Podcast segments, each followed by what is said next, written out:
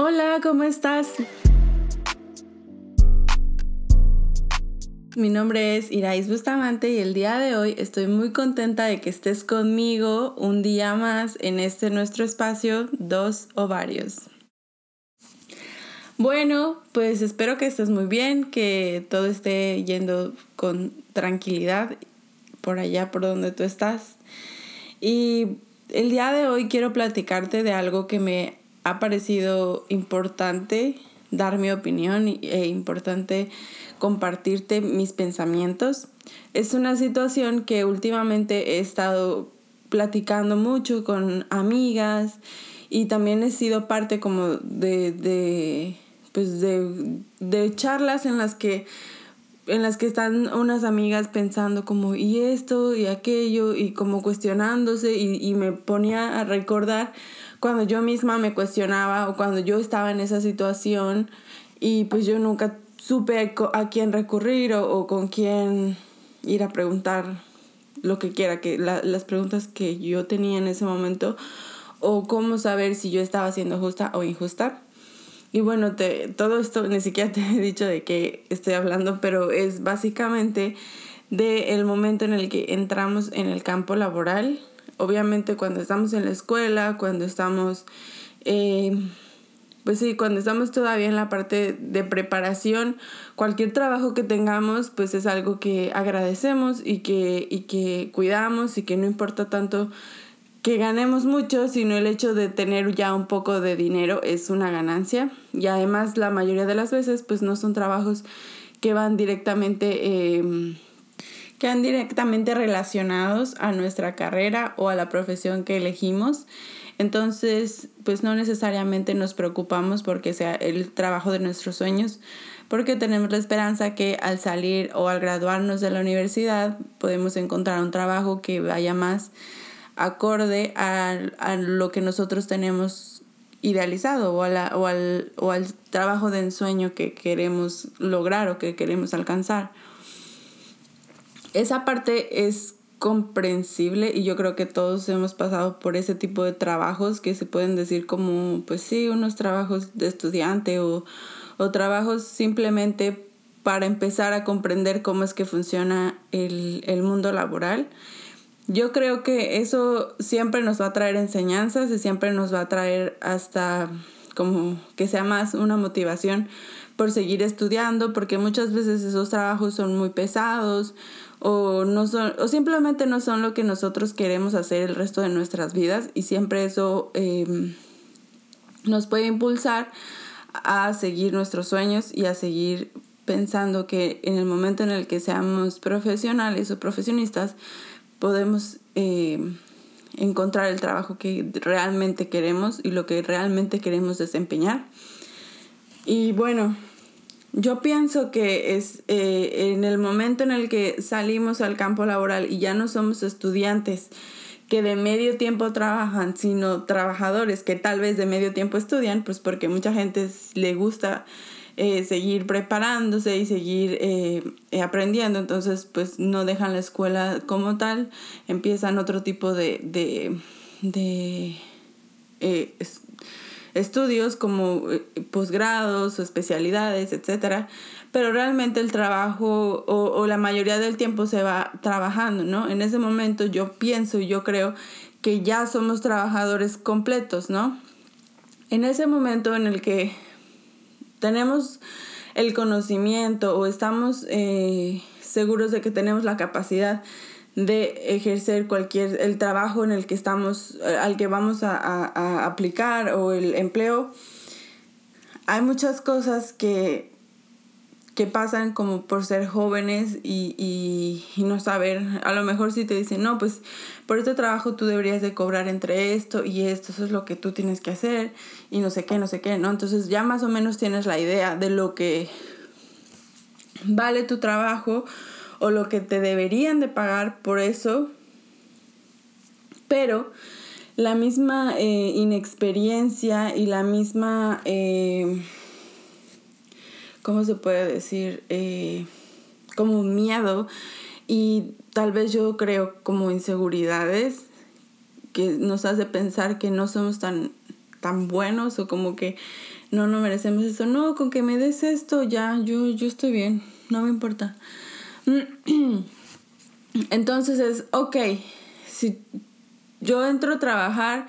y yo digo, no, y además yo puedo hacer esto y puedo hacer aquello, y puedo hacer aquello, y puedo hacer aquello. Entonces yo empiezo yo misma a ponerme más trabajo, decir, ay, pero yo también sé hacer esto y yo también lo puedo hacer.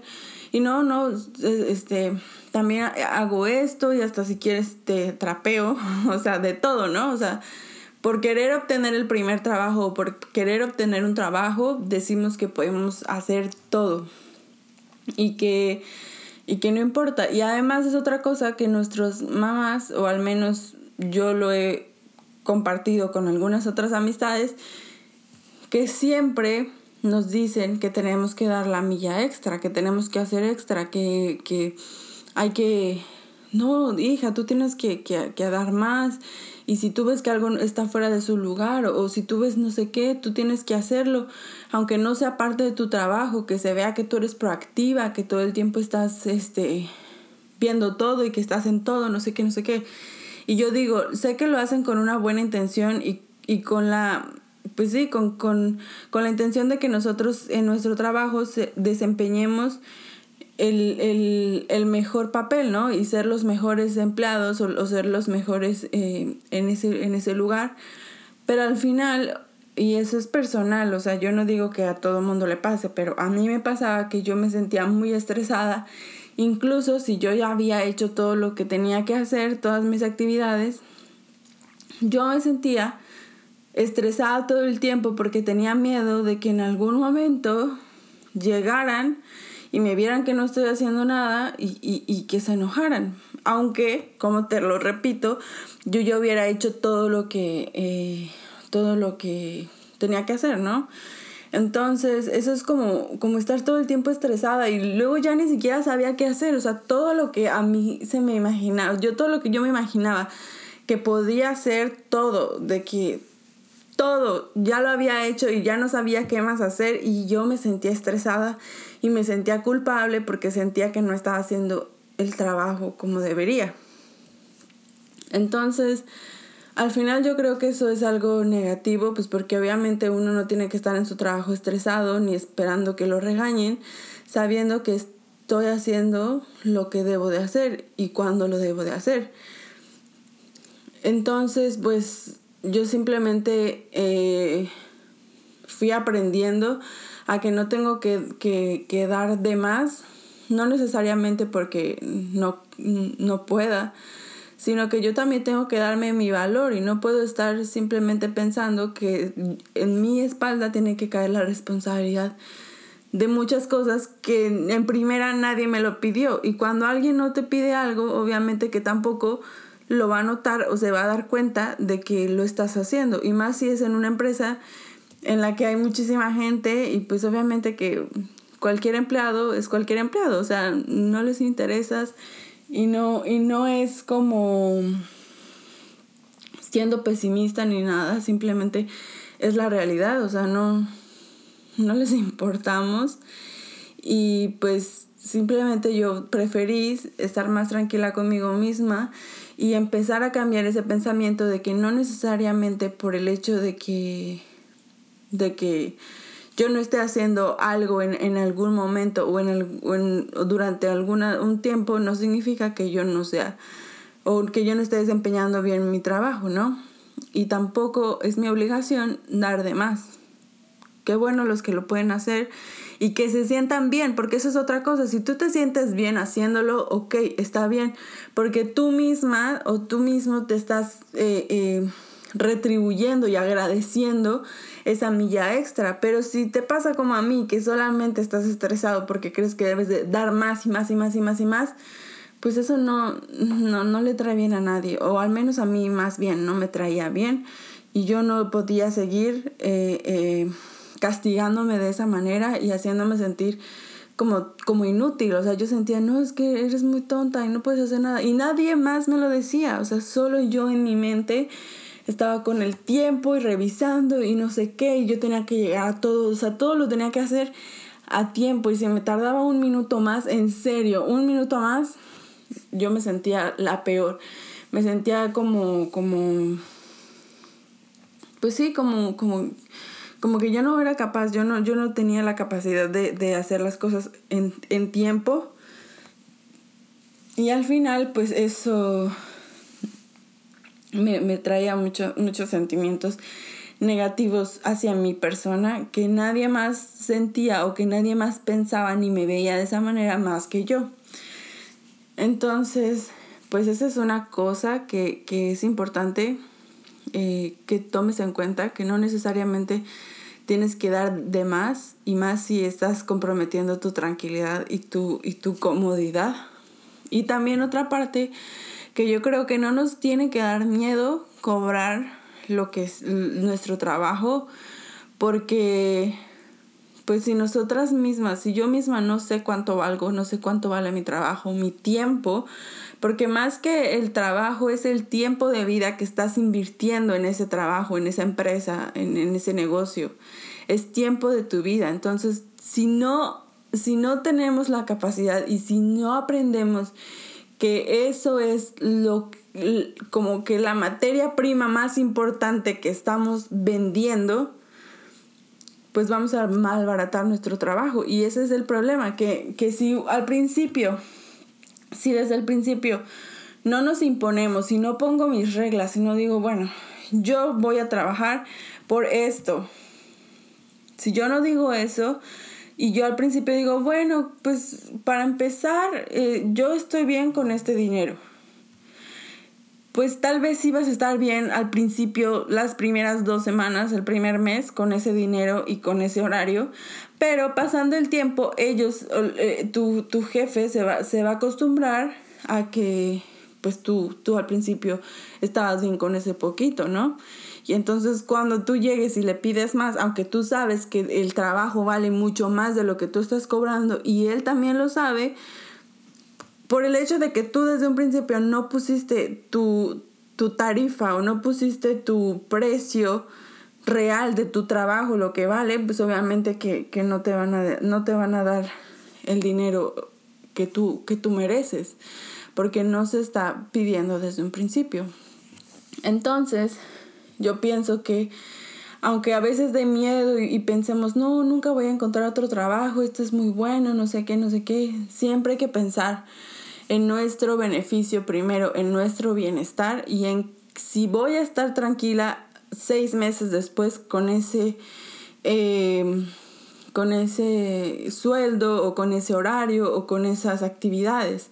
Si no, pues entonces no lo voy a aceptar desde un principio porque uno piensa, bueno, es que, es que eh, siempre en todos los trabajos, y hasta yo lo he dicho, como, bueno, te doy esto, pero vamos a ver, este, en, de aquí a no sé cuánto, cómo te vas, cómo te va yendo y te subimos el sueldo. Eso nunca pasa, o sea, y si pasa, pasa un año después, o no sé, o sea, y te suben bien poquito, ¿no? Entonces no, no hay que pensar que, bueno, si yo le digo ahorita esto, seguro en dos meses ve mi trabajo y me va a pagar más, porque no. Y eso también es otra cosa que hay que tener muy claros, que no siempre van a valorar nuestro trabajo y no siempre se van a dar cuenta de todo lo que dejamos por estar eh, en, nuestro trabajo y todo, todo el esfuerzo que, que hemos tenido porque no, o sea, simplemente les interesa que, que esté lo que se tenga que hacer y ya, y no importa lo demás ni todos los malabares que se tuvieron que hacer antes. Por lo tanto, yo pienso que es importante, muy importante que, que consideremos eso y que no tengamos miedo a, a, decir lo que valemos, porque es nuestro trabajo, es nuestro tiempo, es nuestro intelecto, es toda la experiencia y conocimientos que tenemos lo que cuesta, no simplemente por pensar, bueno, pues es que pues me da pena decirle más porque a lo mejor y no me van a contratar, no sé qué. Pues si no te van a contratar es porque no están valorando tu trabajo. Y la única persona que puede darle valor y que sabe lo que vales eres tú. Entonces no hay que conformarnos con pues cualquier cosita o, mientras, no sé qué. No, porque es tu tiempo y es tu vida la que estás... Eh, pues entregando, ¿no? Entonces hay que ser muy cuidadosas y, hay que ser muy valientes para saber lo que, lo que valemos y saber hasta qué punto estamos tranquilas, estamos conformes y pues bueno, pues ya me extendí demasiado y creo que solo te lo estoy repitiendo como 10 veces, pero sí quiero que estés consciente y estés segura de que, de que pues aunque sea muy difícil o aunque parezca muy difícil al principio, vas a encontrar un trabajo que te va a gustar y un lugar en donde te van a valorar y donde van a apreciar lo que tú haces por ellos, pero para todo eso pues tienes que ser muy inteligente y tienes que ver eh, a dónde vas, a, a dónde vas a, a, trabajar y con qué clase de personas. Y no te, no te estreses por decir ya, ya necesito ahora, por favor, no sé qué, porque al final pues como te digo, eres tú quien va a estar ahí y, y no solamente es que ellos te den la oportunidad, tú velo como que tú también puedes ser una oportunidad para que su negocio crezca, para que su empresa crezca. Entonces, pues sí, esa parte es muy importante. Piénsalo bien, sé muy inteligente en, en la manera en la que tú negocias tu, tu, tu trabajo y tu experiencia y pues bueno, eh, eso sería todo por hoy. Espero que estés muy bien, que te haya interesado. Quiero saber si alguna vez te ha pasado eso, que has tenido trabajos súper chafas que te pagan una miseria. Porque yo sí, yo sí los he tenido y por eso he aprendido mucho y he sido, y, y he sido más consciente de lo que vale mi trabajo y de lo que soy capaz de aceptar y lo que no. Y pues por más que a veces uno diga, sí, lo necesito ahora o ya rápido, rápido, no, siempre hay que pensar a futuro y no solamente en una semana o en un mes o el beneficio que me puede traer a corto plazo, sino cómo me voy a sentir yo a largo plazo en ese, en ese trabajo o, o haciendo esas actividades. Entonces, pues bueno, te quiero mucho y nos escuchamos después. Bye.